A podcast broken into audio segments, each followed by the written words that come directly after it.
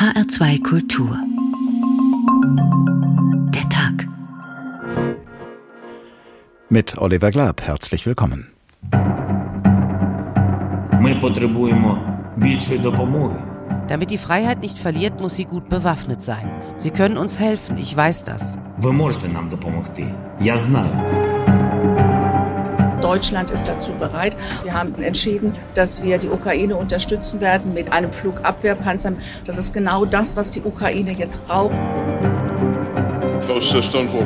Dieses Waffensystem gibt der Ukraine echte Fähigkeiten. Was Deutschland in der Zukunft noch tut, ist seine eigene Entscheidung. Die wird die deutsche Regierung treffen. Heute bringen die Koalition und die Unionsfraktion einen gemeinsamen Antrag ein, der den Ukraine-Krieg verlängern wird und uns zur Kriegspartei in einem atomar geführten Krieg machen könnte.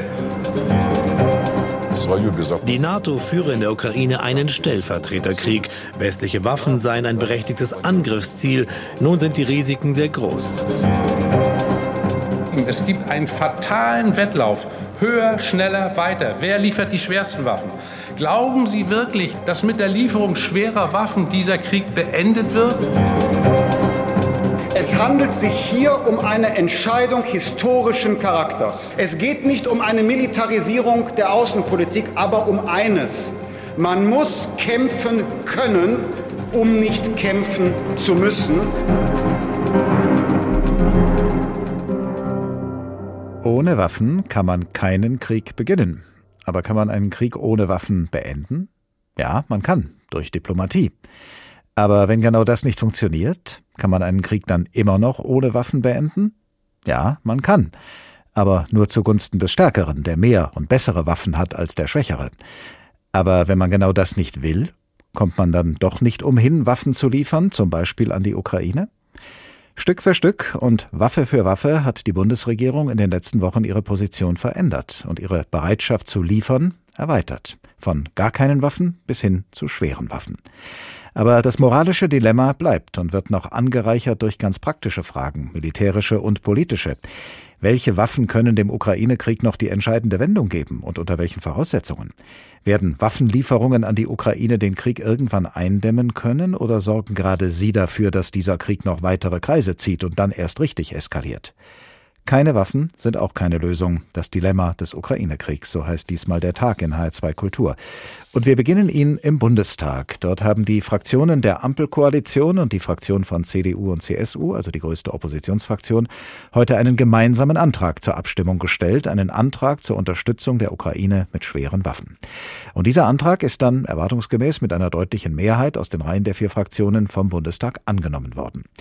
Dass es überhaupt zu einem solchen gemeinsamen Antrag kommen würde, war allerdings weitaus weniger erwartbar gewesen. Viele und große Zweifel in den Reihen der SPD hatten innerhalb der Ampelkoalition einen Riss in dieser Frage entstehen lassen, und die Union hatte schon einen eigenen Antrag formuliert. Aber dann kam es gestern am Vortag der Abstimmung doch noch zu einer gemeinsamen Erklärung. Die Unterstützung des Selbstverteidigungsrechts der Ukraine sei bedeutend für den Schutz von Frieden und Freiheit in Europa, hieß es da. Und hierbei sei neben der humanitären und finanziellen Unterstützung der Ukraine und neben den Sanktionen gegen Russland auch die Lieferung von militärischen Gütern ein zentraler Aspekt. Wie darüber heute Morgen im Bundestag debattiert worden ist, hat unser Hauptstadtkorrespondent Mario Kubina beobachtet. Am Anfang sah es noch so aus, als würden nachdenkliche Töne diese Debatte bestimmen. Erste Rednerin ist Britta Hasselmann, die Fraktionschefin der Grünen. Sie erinnert daran, welchen Schrecken die Menschen in der Ukraine seit dem Beginn des Krieges ausgesetzt sind. Seit dem 24.02. beginnt jeder Morgen mit neuen schrecklichen Nachrichten aus der Ukraine und beginnt jeder Tag mit Trauer, mit Schmerz, mit Fassungslosigkeit über das Ausmaß der Zerstörung, über das Leid von Menschen, über Tod. Der Angriffskrieg des Putin-Regimes sei ein klarer Bruch des internationalen Rechts, so Hasselmann. Umso wichtiger sei es, dass Demokratinnen und Demokraten jetzt zusammenstehen. Und deshalb dankt sie noch der Union dafür, dass es nun einen gemeinsamen Antrag zur Unterstützung für die Ukraine gibt. Dann hat Friedrich Merz das Wort, der Chef der Unionsfraktion. Und er nutzt die Gelegenheit erst einmal für eine verbale Attacke auf einen, der heute gar nicht im Bundestag ist, sondern auf einer Japanreise. Der Bundeskanzler hat über Wochen die Diskussion über die Frage, ob der Ukraine denn nun Waffen geliefert werden sollten oder nicht, hingehalten, offen gelassen, ausweichend beantwortet. Dann geht Merz noch auf ein Interview von Olaf Scholz ein, in dem der Kanzler Kritiker als Jungs und Mädels bezeichnet hatte. Völlig inakzeptabel sei das, sagt der CDU-Chef. An dieser Stelle machen viele in den Reihen der Ampelfraktionen ihrem Ärger mit Zwischenrufen Luft. Auch SPD-Chef Lars Klingbeil nimmt sich Merz in seiner Rede vor. Das hätte heute eine staatspolitische Rede von Ihnen werden können. Es ist aber es ist eine parteipolitische Rede geworden. Merz habe zu seinen eigenen Leuten gesprochen, findet Klingbeil. In einer solchen Debatte sei aber gerade kein Platz für parteipolitische Profilierung. Kritik an Scholz kommt auch von Tino Kruppalla. Der AfD-Fraktionschef nennt es unentschuldbar, dass Scholz heute nicht im Bundestag ist. Es geht um Krieg und Frieden auch in Mitteleuropa. Und Herr Scholz reist zur Kirschblüte nach Japan. Koalitionsvertreter wie FDP-Fraktionschef Christian Dürr verteidigten den Kanzler. Es gehe darum, die Beziehungen zu liberalen Demokratien weltweit zu stärken, sagt er. Deshalb sei es richtig, dass der Bundeskanzler zum G7-Partner Japan gereist ist. Die Debatte neigt sich langsam dem Ende zu und die eine oder der andere im Bundestag scheint sich die Frage zu stellen, ob sie in der richtigen Tonlage geführt wird. Grünen-Fraktionsvize Agnieszka Brugger hat daran Zweifel. Ich finde, wir haben heute auch in dieser Debatte vielleicht ein bisschen zu viel darüber gesprochen, wer wie was wo gesagt hat, wer wie wo aufgetreten ist. Inhaltlich verteidigt Brugger die Lieferungen schwerer Waffen mit dem Argument, dass nur so eine echte Verhandlungslösung möglich sei. Also eine, deren Bedingungen nicht von Russland diktiert werden. Am Ende stimmt das Parlament dem Antrag von Ampel und Union mit großer Mehrheit zu. Lediglich Linke und AfD hatten angekündigt, ihn abzulehnen. Der Bundestag erlebt eine historische Sitzung, aber als Sternstunde dürfte sie wohl nicht in die Parlamentsgeschichte eingehen. Meint unser Hauptstadtkorrespondent Mario Kubina. Professor Herfried Münkler, Politikwissenschaftler an der Humboldt-Universität Berlin. Guten Tag. Guten Tag, Herr Klapp. Keine Sternstunde sei die heutige Bundestagssitzung gewesen, meint unser Hauptstadtkorrespondent, aber sie als historisch zu bezeichnen, liegt ja aus einem Grund durchaus nahe. Die heutige Entscheidung markiert den vorläufigen Schlusspunkt einer Debatte, die ursprünglich mal mit der klaren Ansage der Bundesregierung begonnen hatte, aus historischen Gründen überhaupt keine Waffen in die Ukraine zu liefern. Waren denn diese historischen Gründe, hergeleitet aus Deutschlands furchtbarer Kriegsführung im Zweiten Weltkrieg, auch in der jetzigen Situation noch überzeugend aus Ihrer Sicht? Ja, ich denke, dass natürlich die Position, die seitens der Verteidigungsministerin und äh, anderer vor zwei Monaten vertreten worden äh, ist, darauf gesetzt hat, dass dieser Krieg schnell zu Ende ist. Und als das nicht der Fall war, änderten sich die Konstellationen dahingehend, dass äh, gewissermaßen mit Stand des Verbrauchs der Waffensysteme in der Ukraine neue nachgeführt werden mussten, auch das äh, sichtbar wurde.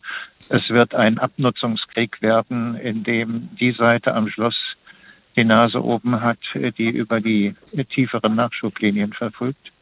Von daher ist die Regierung zunehmend unter Druck geraten.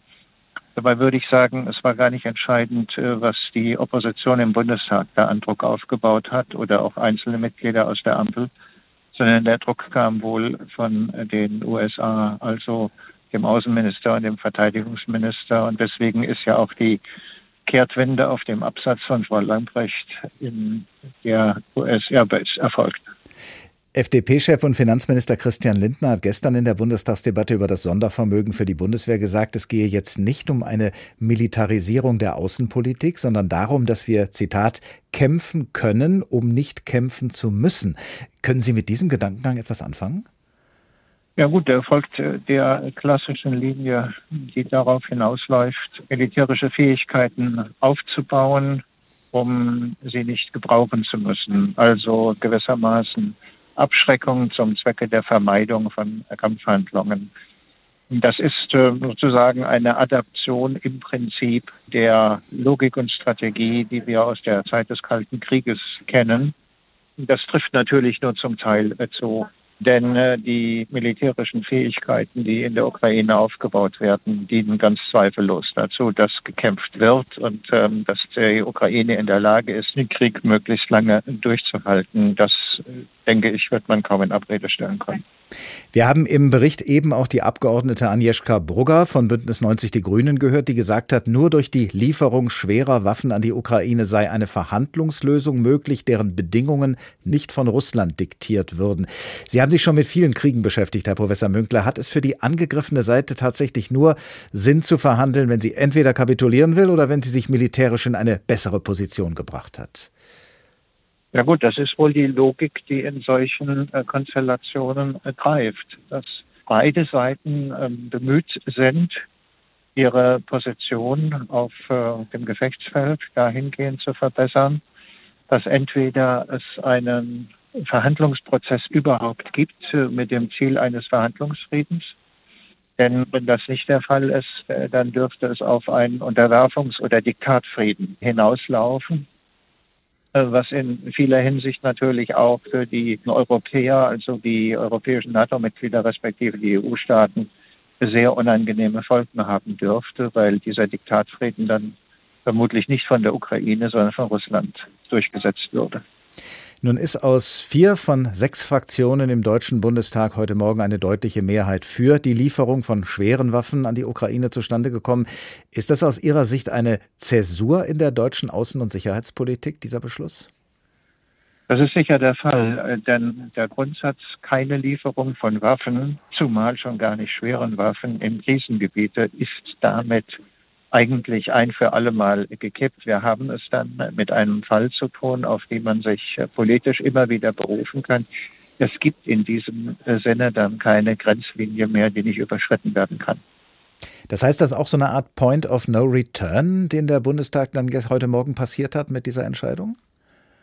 So ist das in solchen äh, Situationen, zumal außergewöhnlichen und unübersichtlichen Situationen in der Regel dass Punkte überschritten werden, hinter die man nicht mehr zurück kann oder jedenfalls die gewissermaßen ein für alle Mal als beispielhaft gelten und die äh, in zukünftigen Diskussionen dann auch immer herangezogen werden dürften. Professor Herfried Münkler, Politikwissenschaftler an der Humboldt-Universität Berlin. Vielen Dank.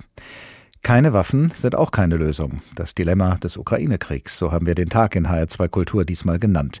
Und wir haben uns an eine Romantrilogie von Leon Feuchtwanger erinnert, deren erster Band den Titel trägt Waffen für Amerika. Es geht um die gerade erst gegründeten Vereinigten Staaten und ihren Unabhängigkeitskrieg gegen das scheinbar übermächtige englische Königreich im 18. Jahrhundert und um den Versuch des amerikanischen Sonderbotschafters Benjamin Franklin in Frankreich um Unterstützung und gerade auch um Waffenlieferungen für die amerikanischen Truppen. Truppen zu werben. Darum bemüht sich Franklin gemeinsam mit seinen Kollegen Silas Dean und Arthur Lee. Und dabei trifft Franklin in Paris immer wieder mit dem jungen Rüstungsindustriellen Paul Thévenot zusammen, den er als einen der ersten von seinem Anliegen überzeugen kann. Wieder, wie schon früher, war Franklin angenehm überrascht von Pauls klarem, gesundem Urteil. Viel deutlicher als die Herren Arthur Lee und Silas Dean hatte dieser Monsieur Thévenot begriffen, dass die Vereinigten Staaten den Endsieg nicht erreichen konnten ohne die volle Unterstützung Versailles und der französischen Armee. Wiewohl doch im Wesentlichen nur mit Lieferungen beschäftigt, hatte dieser Junge klar erkannt, dass nicht durch die Lieferungen einzelner Firmen, sondern nur durch die Allianz mit Frankreich das große politische Ziel erreicht, die Freiheit gesichert werden konnte. Er zweifelte nicht am guten Ausgang des großen Kampfes, doch besorgte er, es könnte lange Jahre und viele Menschenleben kosten, ehe der Sieg erreicht wurde. Kaum je sprach er von seinen Zweifeln und von dem zermürbenden Elend des ewigen Wartens. Zu diesem jungen Soldaten der Freiheit sprach er, sprach von der militärischen Überlegenheit der englischen Truppen, sprach von der Geldlosigkeit des Kongresses, sprach von dem langen, harten Weg, der vor den Freiheitskämpfern lag, sprach mit Abscheu vom Krieg, sprach mit resignierter Beredsamkeit von seinen Anstrengungen, ihn zu vermeiden, sprach mit Bitterkeit vom blinden Starrsinn der Männer in London, welche dieses wüste Blutvergießen dauern und dauern machten. Und das, was Benjamin Franklin da in Leon Feuchtwangers Roman Die Allianz sagt, das sagt heute vielleicht mit ganz ähnlichen Worten der ukrainische Präsident Volodymyr Zelensky über blinden Starrsinn einiger Männer in Moskau, welche das Blutvergießen in der Ukraine dauern und dauern lassen. Verhandlungen zwischen beiden Seiten über eine diplomatische Lösung des Konflikts treten jedenfalls derart auf der Stelle, dass viele schon daran zweifeln, ob sie überhaupt stattfinden. Aber das immerhin scheint dann doch der Fall zu sein, berichtet unsere Korrespondentin Marta Wilczynski, wenn auch vielleicht doch nur scheinbar. Auch wenn die Kämpfe in der Ukraine andauern und ein wirklicher Frieden noch weit entfernt scheint, das Wort Verhandlungen fällt nahezu täglich. Anfang der Woche sagte der russische Präsident Putin beim Treffen mit UN-Generalsekretär Guterres in Moskau, ich möchte Sie informieren, dass wir, trotz der Tatsache, dass die Militäroperation weitergeht, damit rechnen, Vereinbarungen auf diplomatischem Weg zu erzielen. Wir führen Verhandlungen, wir verzichten nicht auf sie. Die Bringschuld aber, wenn es darum geht, echte Fortschritte zu erzielen, sieht der russische Außenminister Lavrov zum jetzigen Zeitpunkt klar bei der Ukraine. Wie Sie wissen, stimmten wir sofort zu, nachdem Präsident Zelensky Anfang März Verhandlungen vorgeschlagen hatte. Aber das Verhalten der ukrainischen Delegation bei den Gesprächen, das Verhalten von Präsident Zelensky selbst, der sich weigert zu bestätigen, dass sie unsere neuen Vorschläge erhalten haben, das ist natürlich deprimierend. Vor gut einer Woche gab Kreml-Sprecher Peskov an, ein Dokument mit ausgearbeiteten Vorschlägen nach Kiew geschickt zu haben. Welche genau ist offiziell nicht bekannt. Der Ball ist nun auf ihrer Seite. Wir warten auf ihre Antwort. Präsident Zelensky erklärte damals, nichts bekommen zu haben. Ob der Ball auf unserer Seite liegt? Na, ich habe früher ganz gut Fußball gespielt, in friedlichen Zeiten. Und wie lauten die Regeln? Man braucht zwei Mannschaften und einen Ball. Hier scheint es mir aber, dass Herr Peskov mit sich selbst Fußball spielt. Später räumte der ukrainische Präsidentenberater Podoljak ein, dass man zwar ein Papier aus Moskau erhalten habe, es aber von einem echten neuen Entwurf Entwurf weit entfernt sei. Das ist das Kommuniqué von Istanbul, das die Ukraine der russischen Seite in Istanbul übergeben hat. Dann hat sich die russische Seite Zeit genommen, die Vorschläge zu studieren, vor allem in Bezug auf eine Einigung über Garantien und Sicherheiten und dann Gegenvorschläge und Anmerkungen gemacht, so wie üblich. Es gibt, und das ist wichtig, kein neues Dokument. Seit den Gesprächen Ende März in Istanbul Istanbul hat es kein direktes Treffen der Verhandlungsgruppen Russlands und der Ukraine gegeben. Unter anderem hatten die Bilder aus Bucha und anderen Kiewer Vororten die Verhandlungen ins Stocken geraten lassen.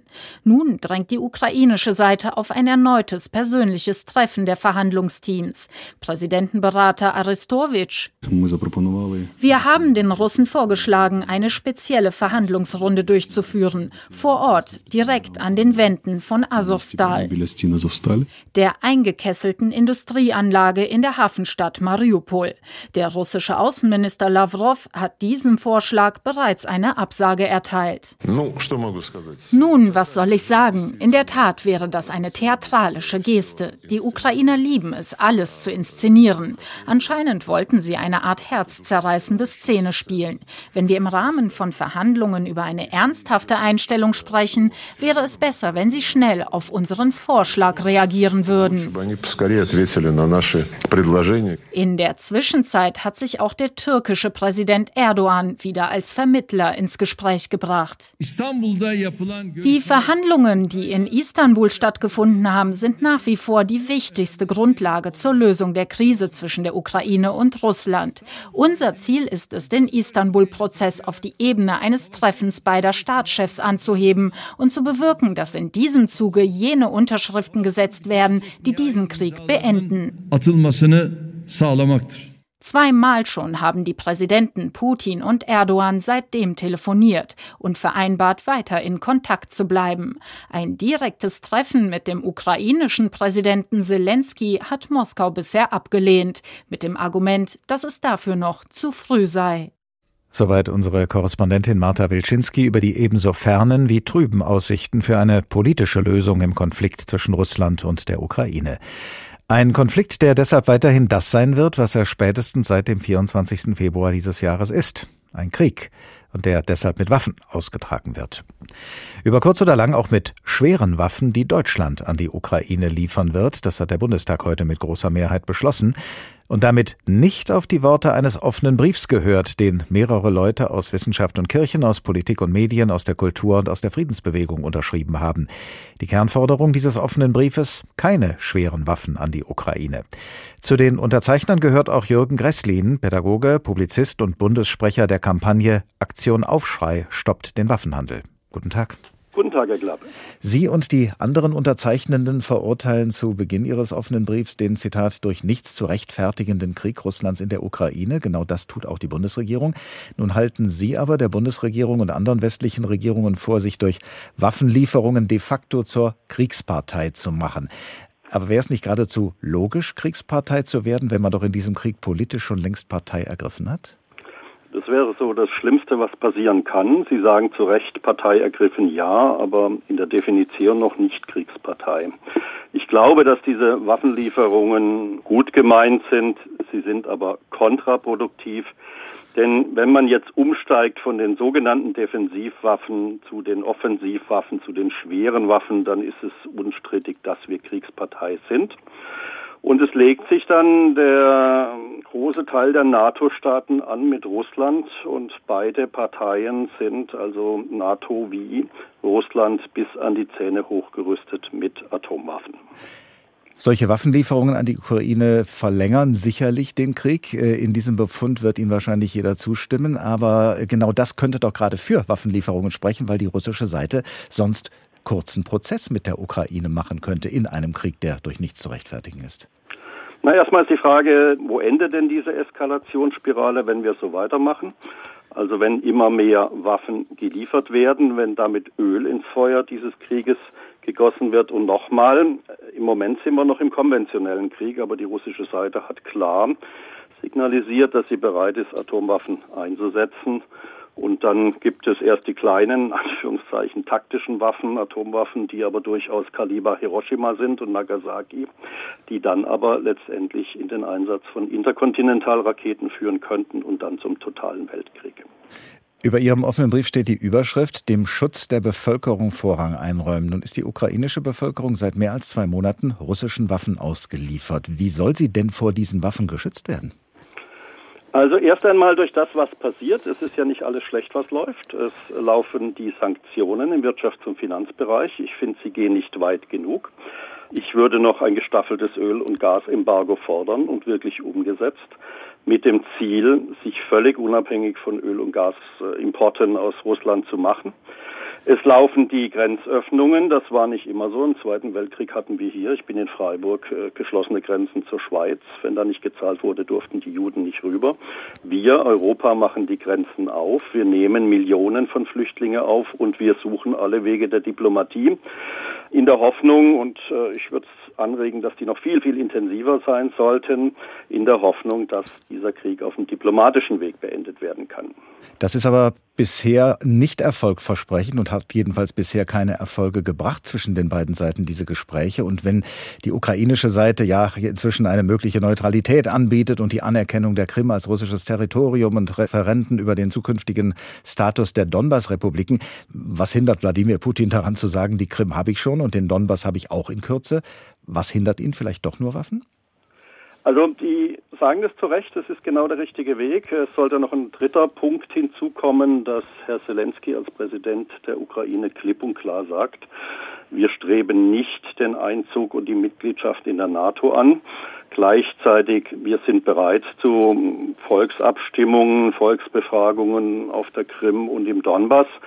Und dann ist die Verhandlungsbasis gegeben. Aber ich höre ja eigentlich eher was ganz Gegenteiliges von Herrn Zelensky, nämlich wir wollen diesen Krieg gewinnen. Und wenn man diesen Krieg gewinnen will, aber gleichzeitig sagt, wir wollen neutral sein, das passt ja alles nicht zusammen. Sie raten ja der ukrainischen Regierung etwas genau Gegenteiliges. Sie sagen, die Bundesregierung solle die Regierung in Kiew ermutigen, den militärischen Widerstand gegen die Zusicherung von Verhandlungen über einen Waffenstillstand und eine politische Lösung zu beenden. Wer ermutigt, muss ja auch Gründe dafür liefern, warum ein solcher Mut in einer bestimmten Situation sinnvoll und keine Tollkühnheit ist. Mit welchem Argument kann man denn die ukrainische Regierung zum Nachgeben ermutigen? Mit dem Argument, dass auf russische Zusicherungen auf jeden Fall Verlass ist? Erst einmal muss man sagen, wir müssen auf die Menschen in der Ukraine zugehen und mit ihnen Gespräche führen. Und da ist Herr Zelensky sicher der erste Ansprechpartner. Wenn ich wir meine, meine ich die Bundesregierung. Nur wenn eine Bereitschaft besteht, den bisherigen Kurs zu ändern und nicht nur auf Waffengewalt und immer mehr Waffengewalt zu setzen und diese Eskalationsspirale in Kauf zu nehmen, dann haben wir überhaupt die Basis, auch über Modelle nachzudenken, die wir als Friedensbewegung und auch wir als breite Unterzeichnerinnen des offenen Briefes ins Spiel bringen, dass man endlich die Zerstörung der ukrainischen Städte stoppen muss. Schauen Sie sich Mariupol an, schauen Sie sich von mir aus auch Syrien an, was die Russen dort getrieben haben, mit ihrer Luftwaffe ein ganzes Land verlichtet haben. Wenn dieser Krieg so weiterläuft, kommen wir ja in die Situation, dass irgendwann die Ukraine, zumindest der Ostteil der Ukraine, völlig zerstört ist. Und in dieser Situation machen wir uns Gedanken, wie kann man diesen Krieg stoppen? Wie kann man aus der Kriegslogik aussteigen? Wie kann man überwechseln in eine Friedenslogik? Und da gibt es das Konzept der sozialen Verteidigung, da gibt es das Konzept der unverteidigten Städte. Was meinen Sie damit? Ich meine damit, dass wir zurückblicken äh, oder einblicken ins Genfer Abkommen von 1949, dass wir uns die Hager Landkriegsordnung anschauen und durchaus einen Ansatz finden, der heißt, Städte werden nicht zerstört, weil man die Angreifer eindringen lässt, aber dann beginnen neben den Verhandlungen, neben dem Druck, den man ausübt, durch alle möglichen Formen der Sanktionen und wie gesagt noch viel mehr als bisher. Gleichzeitig sagt, wir leisten sozialen gewaltfreien Widerstand in den Städten bis hin zu totaler Blockade oder Totalverweigerung. Wenn wir so weitermachen in der Militärlogik, sehe ich eines. Der Osten der Ukraine wird zerstört, wie äh, Mariupol zerstört worden ist. Äh, die Städte werden besetzt von russischer Seite. Und äh, Russland äh, hat vielleicht dann sogar den Ansatzpunkt zu sagen, warum sollen wir das Gelände nochmal aufgeben? Wir haben es ja besetzt und äh, durchaus in unserer Hand. Unsere Antwort als Friedensbewegung, als Menschenrechtsbewegung, als Kritiker der Aufrüstung in Deutschland heißt, lasst uns auf das Genfer Abkommen zurückgreifen und die Hager Landkriegsordnung ernst nehmen. Sie haben eben gesagt, äh, Sie möchten gerne auf die Menschen in der Ukraine zugehen. Da werden Ihnen viele vielleicht sagen, äh, ihr habt ja gut reden, ihr seid nicht hier drin in der Ukraine. Ihr steht nicht vor den Konsequenzen, die eintreten, wenn ihr, wie Sie das eben gesagt haben, die militärischen Angreifer eindringen lasst und äh, wenn wir dann zivilen Widerstand leisten, was uns dann möglicherweise passiert von Seiten der Truppen. Das ist ja etwas, wofür wir in der Ukraine den Kopf hinhalten könnten, Ihnen viele entgegen entgegenhalten. Was sagen Sie dazu? Das sage ich erstmal, dass es das grundsätzliche Problem ist des Westens, auch des demokratischen Westens. Die Bundesregierung sagt ja auch nicht, lasst uns jetzt mit NATO-Truppen einmarschieren. Würde die NATO einmarschieren, äh, die NATO ist 16 mal so stark wie Russland, auch von den Militärausgaben, von den Bewaffnungen her. Man macht das aus gutem Grund nicht. Man muss Kompromisse schließen, man muss Wege der Diplomatie finden. Man muss Wege finden, diesen Konflikt zu deeskalieren und nicht zu eskalieren. Jürgen Gresslin, Pädagoge, Publizist und Bundessprecher der Kampagne Aktion Aufschrei stoppt den Waffenhandel. Vielen Dank. Sie hören den Tag in HR2 Kultur. Keine Waffen sind auch keine Lösung. Das Dilemma des Ukraine-Kriegs, so haben wir diesen Tag genannt.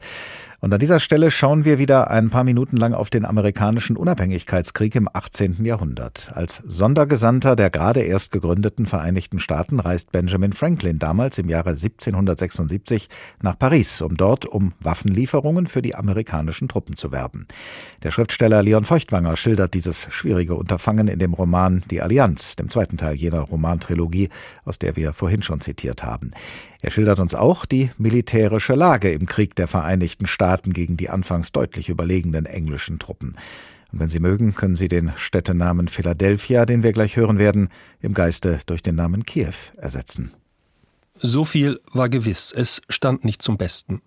Eine Zeit lang hatte man sogar Philadelphia evakuiert und der Kongress hatte in Baltimore getagt. Mittlerweile freilich war der Kongress nach Philadelphia zurückgekehrt. Der feindliche Vormarsch war offenbar aufgehalten worden, doch die Lage schien weiter bedrohlich. Franklin war kein Krieger.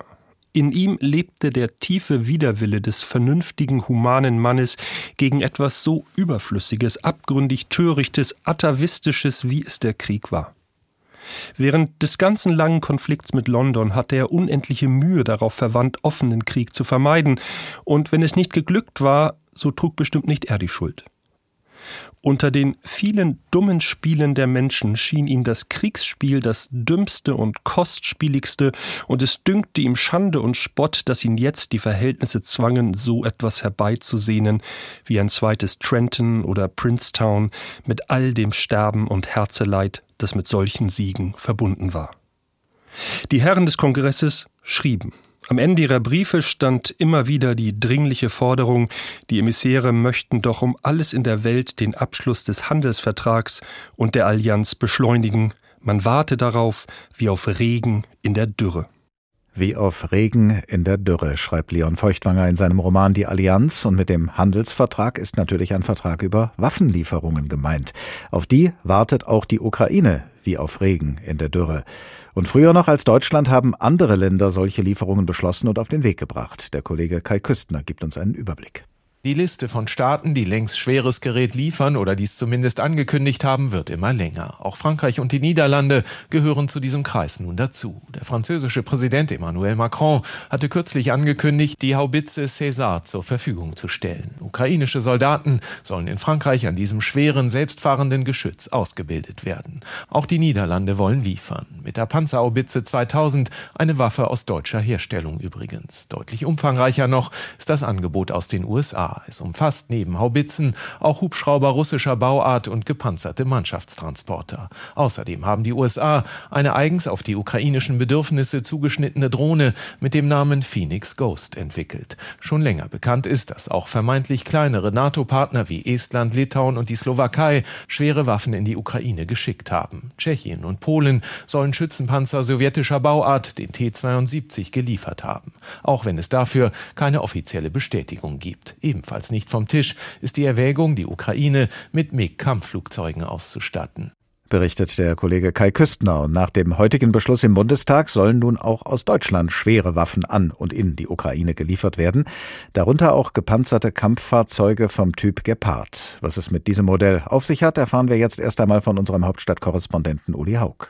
Der Gepard ist ein Flugabwehrpanzer, der bis 2012 von der Bundeswehr genutzt und danach ausrangiert worden ist. Jetzt soll die deutsche Rüstungsindustrie diese Panzer erneuern und bis zu 50 Exemplare an die Ukraine liefern. Doch dabei sind noch einige Fragen offen. Denn es ist unklar, wie der genaue Zustand dieser alten Panzer ist, wie viele Ersatzteile man noch hat und wie viel Munition. Hier könnte es ein Problem geben, denn die beiden 35 mm Kanonen und die Munition für den Panzer stammen aus der Schweiz. Und die ist bei der Lieferung von militärischem Material in Kriegsgebiete sehr streng. In der Vergangenheit wurden Gepard-Modelle auch nach Rumänien und Brasilien geliefert. Von dort könnte es jetzt zusätzliche Munition für die Ukraine geben. Die Gepard-Panzer sollen in der Ukraine vor allem tieffliegende Flugzeuge, Hubschrauber oder auch Drohnen in bis zu sechs Kilometer Entfernung abschießen. Dazu müssen die ukrainischen Soldaten entsprechend ausgebildet werden, was allerdings dauern kann. Denn der Gepard ist nicht einfach zu bedienen. Die Ausbildung soll dabei der Hersteller Kraus Maffei Wegmann übernehmen. Bis die deutschen Gepard-Panzer also in der Ukraine zum Einsatz kommen, dürften Wochen oder sogar Monate vergehen. Sagt unser Hauptstadtkorrespondent Uli Haug. Unabhängig davon, ob die Lieferung von schweren Waffen und Geräten nun moralisch geboten oder verwerflich und ob sie wichtig oder verheerend für die internationale Sicherheit ist, wollen wir jetzt einfach mal wissen, welchen praktischen Nutzen sie ganz konkret im Ukraine-Krieg haben können und unter welchen Voraussetzungen. Wolfgang Richter ist Oberst AD und forscht bei der Stiftung Wissenschaft und Politik in der Forschungsgruppe Sicherheitspolitik. Guten Tag. Guten Tag, Herr Klapp. Wir haben gehört, bevor zum Beispiel die gepanzerten Kampffahrzeuge vom Typ Gepard geliefert werden können, muss erstmal ihr Zustand überprüft, es muss Munition beschafft und es müssen die Leute ausgebildet werden, die dieses Gerät bedienen und gegebenenfalls instand setzen müssen. Diese Leute in der Ukraine auszubilden von deutscher Seite würde Deutschland zu einer Kriegspartei machen, also muss es in Deutschland geschehen. Heißt das, ukrainische Soldaten werden aus dem Kriegsgeschehen heraus nach Deutschland gebracht, ausgebildet und dann wieder zurückgeschickt? Letzteres äh, wäre tatsächlich die Konsequenz. Äh, es wird in Deutschland ausgebildet. Die Amerikaner haben das übrigens teilweise auch schon getan. Es gibt auch äh, frühere Erfahrungen da aus ukrainischen, aus ukrainischer Beteiligung an NATO-Übungen, die auch zum Teil in Deutschland stattfanden. Lassen Sie mich vielleicht ganz schnell sagen, in der Eingangsmoderation wurde etwas äh, gesagt, was ich nicht ganz teile. Deutschland hat keine Sonderstellung bisher eingenommen, sondern Deutschland hat seit Beginn des Krieges äh, leichte Waffen geliefert, auch diejenigen, die andere Staaten natürlich geliefert haben, aber doch im großen Umfang Panzerabwehr, Flugabwehr, äh, Minen, äh, Maschinengewehre und auch Aufklärungsdrohnen. Also hier sollte dann nicht der falsche Eindruck erweckt werden, dass Deutschland da aus der Reihe tanzte. Bis Ostern gab es drei Fälle von schweren Waffenlieferungen, an denen Deutschland beteiligt war. Das waren die estnischen neun Haubitzen, die früher der NVA gehörten. Deutschland musste das billigen. Das waren die tschechischen BMP-Schützenpanzer, die auch der NVA gehörten. Das hat auch Deutschland gebilligt und das war der Ringtausch der Slowakei, die S-300 Luftverteidigungssysteme in die Ukraine geschafft haben und das haben wir dann kompensiert dadurch, dass wir die Slowaken mit Patriot-Staffeln der Bundeswehr schützen. Erst seit Ostern reden wir über schwere Waffen. Die Amerikaner waren die ersten, die über Haubitzen und Mannschaftstransportwagen gesprochen haben. Dann kam das deutsch-niederländische Projekt äh, der Panzerhaubitze 2000, ein deutsches Gerät, das auch natürlich der deutschen Genehmigung bedarf und wo Deutschland angeboten hat, die Ausbildung zu übernehmen und dann eben diese Gepard-Geschichte. Bei dem Gepard muss man jetzt erstmal sehen, wie die Ersatzteillage ist, in welchem Zustand der Panzer ist. Es ist ein komplexes System. Es ist natürlich im Prinzip gut geeignet für die Truppenluftabwehr. Es kann äh, beweglich die äh, gepanzerten äh, Truppen und äh, die Infanterie begleiten und äh, gegen niedrig fliegende Flugzeuge und Hubschrauber und Drohnen äh, exzellent wirken. Aber es kann wohl erst in Wochen oder Monaten zum ja, Einsatz kommen, haben wir gerade gehört. Hat das dann überhaupt noch einen Sinn? In der Zwischenzeit ist das Kriegsgeschehen doch längst weitergegangen. Äh, das Kriegsgeschehen ist weitergegangen, das ist richtig. Es gab bisher generelle äh, Vorbehalte auch anderer äh, westlicher Staaten. Auch die USA sprechen nicht, bis jetzt zumindest nicht darüber, etwa gepanzerte Kampffahrzeuge oder gar den Abrams äh, äh, Kampfpanzer zu liefern, sondern es geht bisher nur um Haubitzen und wir sind jetzt der erste Staat, der ein gepanzertes Luftverteidigungssystem äh, liefert. Aber Sie haben natürlich recht. Wir müssen erstmal feststellen, wie ist der Zustand des Geräts? Sind Ersatzteile da, dass die Einsatzbereitschaft wiederhergestellt wird? Werden kann. Äh, gibt es ausreichende, äh, eine ausreichende logistische Kette? Das betrifft die Instandsetzung. Das betrifft übrigens auch die Ausbildung der Instandsetzer. Es reicht ja nicht nur aus, ein Team äh, auszubilden, das die Waffe bedienen kann, sondern es müssen auch Instandsetzer vor Ort sein, die in der Lage sind, äh, sehr schnell die äh, nötigen Reparaturen durchzuführen. Und ist denn dieses ganze schwere Gerät, Herr Richter, ist das denn überhaupt geeignet, äh, dem Ukraine-Krieg noch eine Wendung zu geben? Also lässt sich mit Hilfe dieser schweren Waffen, lassen sich da besetzte, russisch besetzte Gebiete wieder zurückerobern zum Beispiel? Also wir müssen jetzt erstmal zwei Phasen unterscheiden. Für die gegenwärtige Offensive werden diese Waffenlieferungen zu spät kommen, einfach weil die ganzen Fragen, die ich jetzt aufgeworfen habe, aber auch natürlich die Ausbildung erstmal geklärt werden müssen. Und ich gehe auch nicht davon aus, dass es schneller geht als sagen wir vier Monate. Manche glauben erst Ende des Jahres, dass solche Waffen dann vor Ort sind. Das mag bei Haubitzen etwas schneller gehen und einfacher sein. Äh, die Frage ist, welches Kriegsbild man sich vorstellt. Für die gegenwärtige Offensive, die jetzt läuft und gegen die sich die Ukraine verteidigen, werden diese Art von Waffen natürlich zu spät kommen. Wenn es aber darum geht, in einem möglichen, wenn der Verhandlungsdruck entstehen sollte, falls diese Offensive erneut scheitert, dann äh, können natürlich solche Waffen auch wirken, um die, um die ukrainische Verteidigungsfähigkeit zu stärken und eine bessere Verhandlungsposition zu gewährleisten. Und im schlechtesten Fall würde es so sein, dass die jetzige Offensive übergeht in einen Stellungskrieg, in einen Abnutzungskrieg, wo man natürlich auch die äh, Verteidigungsfähigkeit der Ukraine wiederherstellen muss. Das heißt, man muss verlorenes Gerät kompensieren kompensieren. Und dann gäbe es auch mehr Zeit und da würden solche Waffen dann auch in die ukrainische Armee eingeführt werden können. Und die russische Seite würde ja dann wahrscheinlich auch nachlegen, wenn die ukrainische Seite aufrüstet, oder? Ja, die russische Seite hat im Moment große Probleme. Also sie hat im Moment äh, etwa zwei Drittel ihrer Bodentruppen im Einsatz und sie haben äh, sich strategisch insgesamt überdehnt. Also es geht nicht so einfach, jetzt Reserven aus allen Ecken und Enden dieses, dieser langen russischen Grenzen herzuholen, äh, um jetzt noch weiter in die Ukraine zu, zu investieren, denn es gibt andere Hotspots, sage ich mal, wo die äh, Russen ihre Flanken nicht entblößen können. Sie müssen natürlich dort auch äh, von Murmansk bis zum Kaukasus oder von äh, Zentralasien bis zu den Kurilen äh, ihre Grenzen schützen. Also sie geraten hier auch an das Ende und so einfach ist das jetzt nicht, Reserven zu rekrutieren. Dafür eignen sich Tschetschenen oder Syrer nicht, weil hier geht es ums Gefecht verbundener Waffen und nicht um irgendwelche subversiven Operationen. Äh, insofern ja, die, äh, diese Waffen können helfen. Wenn Sie die Frage stellen nach dem nach der Frage, ob wir Kriegspartei werden, dann kann ich nur sagen, äh, das Völkerrecht gibt hier eine klare Antwort. Die Antwort heißt, es geht um eine völkerrechtswidrige Aggression. Die Ukraine hat das Recht, sich zu verteidigen, nach der VN-Charta, Artikel 51 auch kollektiv. Man könnte sogar mit militärischen Kräften rein rechtlich gesehen eingreifen. Das hat die NATO nicht getan und will sie auch nicht tun. Hier gibt es eine klare Brandmauer. Das hat auch äh, Bundeskanzler Scholz deutlich gesagt. Wir werden nicht als Kriegspartei eingreifen, aber wir werden alles tun, um die ukrainische Verteidigungsfähigkeit zu stärken. Und das ist, das ist ja der Kern dieser Debatte. Debatte, damit die Ukraine nicht von der Landkarte verschwindet, damit nicht ihr Existenzrecht geleugnet wird und damit sie eben ihre Souveränität erhalten kann. Wolfgang Richter, Oberst AD und Mitglied der Forschungsgruppe Sicherheitspolitik bei der SWP, der Stiftung Wissenschaft und Politik. Vielen Dank. Versetzen wir uns an dieser Stelle nochmal zurück in die Zeit des amerikanischen Unabhängigkeitskrieges im 18. Jahrhundert und in den Roman Waffen für Amerika von Leon Feuchtwanger. Benjamin Franklin soll diese Waffen besorgen als Sondergesandter der Vereinigten Staaten in Paris. Er soll die französische Regierung dazu bewegen, die amerikanischen Truppen mit Waffen zu beliefern für ihren Unabhängigkeitskrieg gegen die Truppen Englands, das sich seine verlorenen Kolonien zurückholen will. Unterstützt wird Franklin bei seinem Besuch in Paris von Pierre Caron de Beaumarchais, bekannt vor allem als Autor der Komödie Figaros Hochzeit, aber damals auch als Waffenhändler tätig und in dieser Eigenschaft ein aufmerksamer Beobachter des Kriegsgeschehens. Von neuem erging Pierre sich über die militärischen Chancen der Amerikaner. Er hatte diese Frage studiert, er hatte darüber in seinen Memoranden an den König und an die Minister ausführlich berichtet. Die Amerikaner, setzte er auseinander, seien unbesieglich durch die Weite ihres Raumes. Die trainierten Truppen der Engländer könnten zwar die Städte nehmen, Washingtons Abteilung aber hätten die Möglichkeit, sich immer weiter in das grenzenlose Hinterland zurückzuziehen, in die weglosen, unzugänglichen Wälder, um von dort aus durch ständige Vorstöße einen Aufreibungskrieg zu führen gegen die englischen Generäle.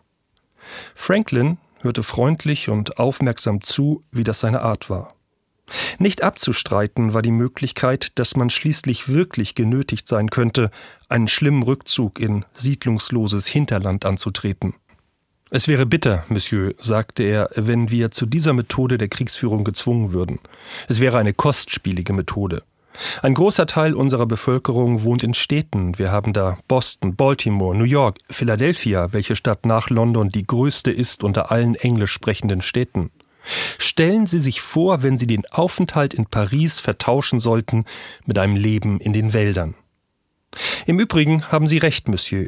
England hat dreimal mehr Menschen als wir. Es hat trainierte Armeen, eine große Flotte und viele gemietete Söldner. Aber es hat keine Chance, weder politisch noch militärisch. England wird unsere Unabhängigkeit anerkennen müssen. Es wird zugeben müssen, dass wir aus diesem Konflikt stärker herausgehen, als wir hineingegangen sind. Die Hoffnung von Benjamin Franklin im amerikanischen Unabhängigkeitskrieg, so wie er sie im Roman Waffen für Amerika von Leon Feuchtwanger äußert. Franklins Hoffnung hat sich am Ende erfüllt und auch in der ukrainischen Nationalhymne heißt es, noch sind der Ukraine Ruhm und Freiheit nicht gestorben. Aber dass Russland am Ende die Unabhängigkeit der Ukraine anerkennen und dass die Ukraine aus diesem Krieg stärker herausgehen wird, als sie hineingegangen bzw. hineingezogen worden ist, diese Hoffnung zu haben, fällt schwer. Sie hören den Tag in HR2 Kultur. An dem Tag, an dem der Deutsche Bundestag die Lieferung schwerer Waffen an die Ukraine beschlossen hat, was vielen Abgeordneten nach eigenen Angaben schwer gefallen ist. Und doch hat sich eine deutliche Mehrheit am Ende dazu durchgerungen. Vielleicht genau nach dem Motto, mit dem wir diesen Tag hier in HR2 Kultur überschrieben haben. Keine Waffen sind auch keine Lösung. Das Dilemma des Ukraine-Kriegs. In dem Satz keine Waffen sind auch keine Lösung steckt natürlich auch der Satz Waffen sind keine Lösung. Diese Meinung haben wir vorhin schon von Jürgen Gresslin gehört, dem Bundessprecher der Kampagne Aktion Aufschrei stoppt den Waffenhandel. Und dieselbe Position haben vor kurzem auch die Ostermärsche verschiedener Gruppen der Friedensbewegung hier bei uns in Hessen eingenommen. Ein Rückblick unserer Reporterin Sandra Winzer. Die Waffen nieder stoppt den Krieg in der Ukraine, stoppt das 100 Milliarden Euro Aufrüstungsprogramm. Weiße Schrift auf blauem Grund. Die Friedenstaube nebendran. Die Worte und die Botschaften auf dem Flyer für den Limburger Ostermarsch sind klar. Manfred Backhaus vom dortigen Ostermarschkreis sagt, es stehe außer Frage, dass das Vorgehen Russlands ein völkerrechtswidriger Angriffskrieg gegen ein Nachbarland sei. Unsere pazifistischen Überzeugungen werden aber dadurch nicht über Bord geworfen. Krieg ist ein Verbrechen an der Menschheit. Menschheit. Wie viel Hass entsteht gerade in der Ukraine. Und Rüstung allein kann keinen Frieden schaffen. Seine Kollegin Marita Salm vom Limburger Ostermarsch betont, mit dem Krieg trete der Charakter Russlands als kapitalistische Macht deutlicher hervor. Kapitalistische Mächte führen Kriege. Russland genauso wie die USA. Unsere Einstellung, dass Aufrüstung zu Krieg führt, wird dadurch nur bestätigt. Das Sondervermögen von 100 Milliarden Euro zur Aufrüstung der Bundeswehr sei ein Wahnsinn angesichts der weltweiten Herausforderungen wie Klimakrise, Energiewende und Pandemie. Christa Führer-Röstmann, Sprecherin der Offenbacher Friedensinitiative, sieht das genauso. Für sie gilt, dass wir gegen den Krieg sind, gegen den Krieg in der Ukraine, aber auch gegen den Krieg im Jemen und an anderen Orten der Welt. Außerdem sind wir gegen das 100 Milliarden Aufrüstungsprogramm. Das nützt den Menschen in der Ukraine nicht. Es bedeutet ein weiteres Drehen an der Eskalationsschraube. Und wir brauchen das Geld für Bildung, für die Reform des Gesundheitswesens gegen den Klimawandel. Dort wird das Geld fehlen, wenn man es jetzt für die Rüstung verpulvert. Abrüsten statt aufrüsten also. Rolf Weckeck arbeitet seit Jahrzehnten im Kasseler Friedensforum für die Ostermärsche mit. Er sagt, 2022 sei für die Friedensbewegung ein schlechtes Jahr. Ein katastrophales Jahr. Das fängt schon damit an, dass wir zum ersten Mal den Aufruf überarbeiten mussten, nachdem der 24. Februar geschehen war und viele Hoffnungen auf weniger Krieg, weniger Rüstung und mehr Frieden sind dadurch geplatzt. Und obendrein hat der Ukraine-Krieg die weit verbreitete Entschlossenheit, die Ukraine in diesem Krieg nicht allein zu lassen. All das hat ein zentrales Motto der Friedensbewegung in Frage gestellt, nämlich das Motto Frieden schaffen ohne Waffen. Denn wenn Frieden in der Ukraine kein Frieden allein zu russischen Bedingungen sein soll, so meinen viele, werde man den Krieg nur mit Waffen beenden können, mit Waffen für die Ukraine. Professor Michael Broska ist Friedens- und Konfliktforscher und ehemaliger Direktor des Instituts für Friedensforschung und Sicherheitspolitik an der Universität Hamburg. Guten Tag. Guten Abend. Sehen Sie denn eine Chance, den Krieg in der Ukraine ohne Waffen und zugleich ohne die totale Unterwerfung der Ukraine zu beenden? Nein, das sehe ich im Moment nicht, denn ähm, Russland, insbesondere natürlich in der Person von Präsident Putin, hat mir sehr klar erklärt, was ihre Ziele sind. Und diese Ziele wollen sie offensichtlich ja mit Gewalt durchsetzen. Und insofern kann man ihnen auch nur mit Gewalt ähm, das verunmöglichen, diese Ziele umzusetzen.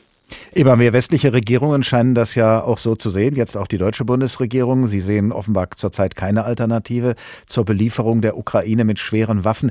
Aber welche Folgen wird das haben für den Ukraine-Krieg Ihrer Ansicht nach? Das ist im Moment äh, weiterhin sehr schwer abzuschätzen. Ähm, es gibt natürlich Stimmen, die davon ausgehen, dass äh, es möglicherweise relativ bald zu einem Waffenstillstand kommt, möglicherweise mit leichten territorialen Gewinnen für Russland, was ich aber nicht glaube, dass das für die ukrainische Führung akzeptabel wäre. Deswegen gehe ich eher davon aus, dass wir es mit einem länger andauernden Konflikt zu tun haben, möglicherweise nicht mehr so intensiv und mit so vielen Opfern wie in der Anfangsphase.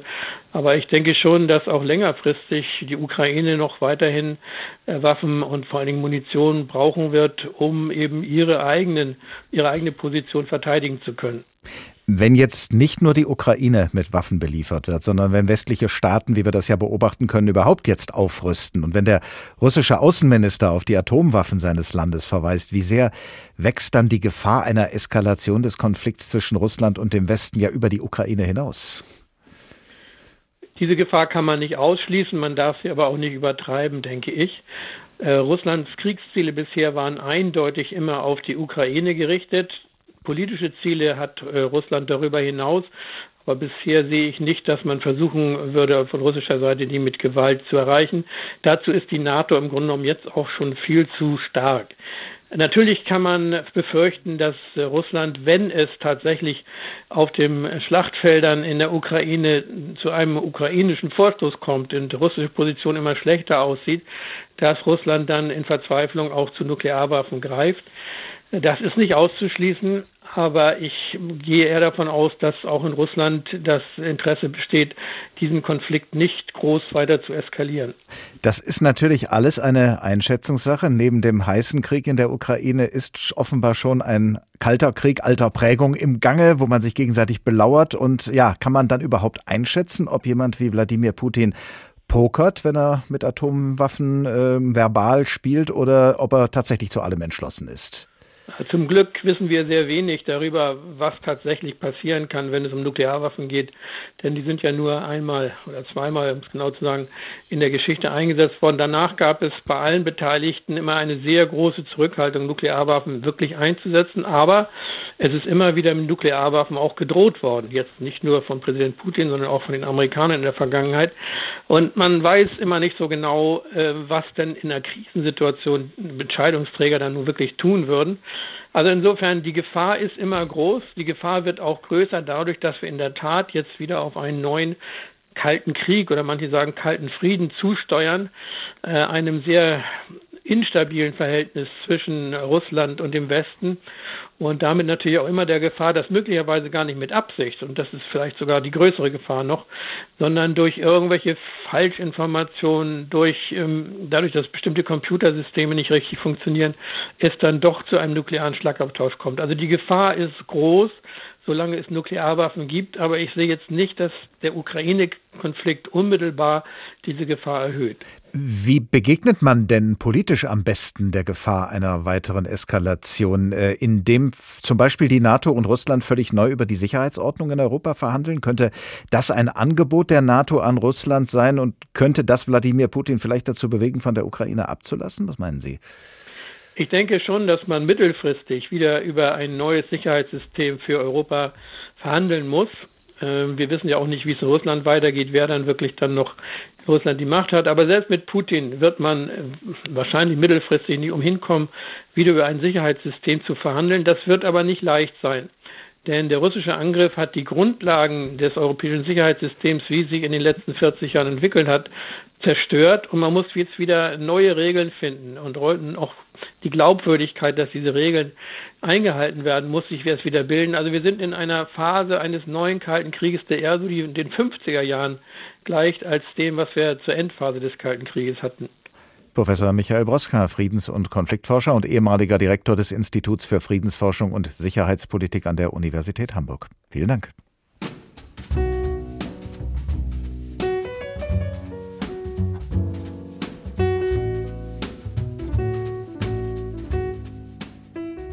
Keine Waffen sind auch keine Lösung. Das Dilemma des Ukraine-Kriegs. Das war der Tag in HR2 Kultur als Podcast nachzuhören auf hr2.de und in der ARD Audiothek. Das Tagteam dieser Woche bestand aus Karin Fuhrmann, Markus Hirtgen, Dorothea Schuler und Ulrich Sonnenschein. Ich heiße Oliver Glab und ich wünsche Ihnen eine gute Zeit. Bis zum nächsten Tag.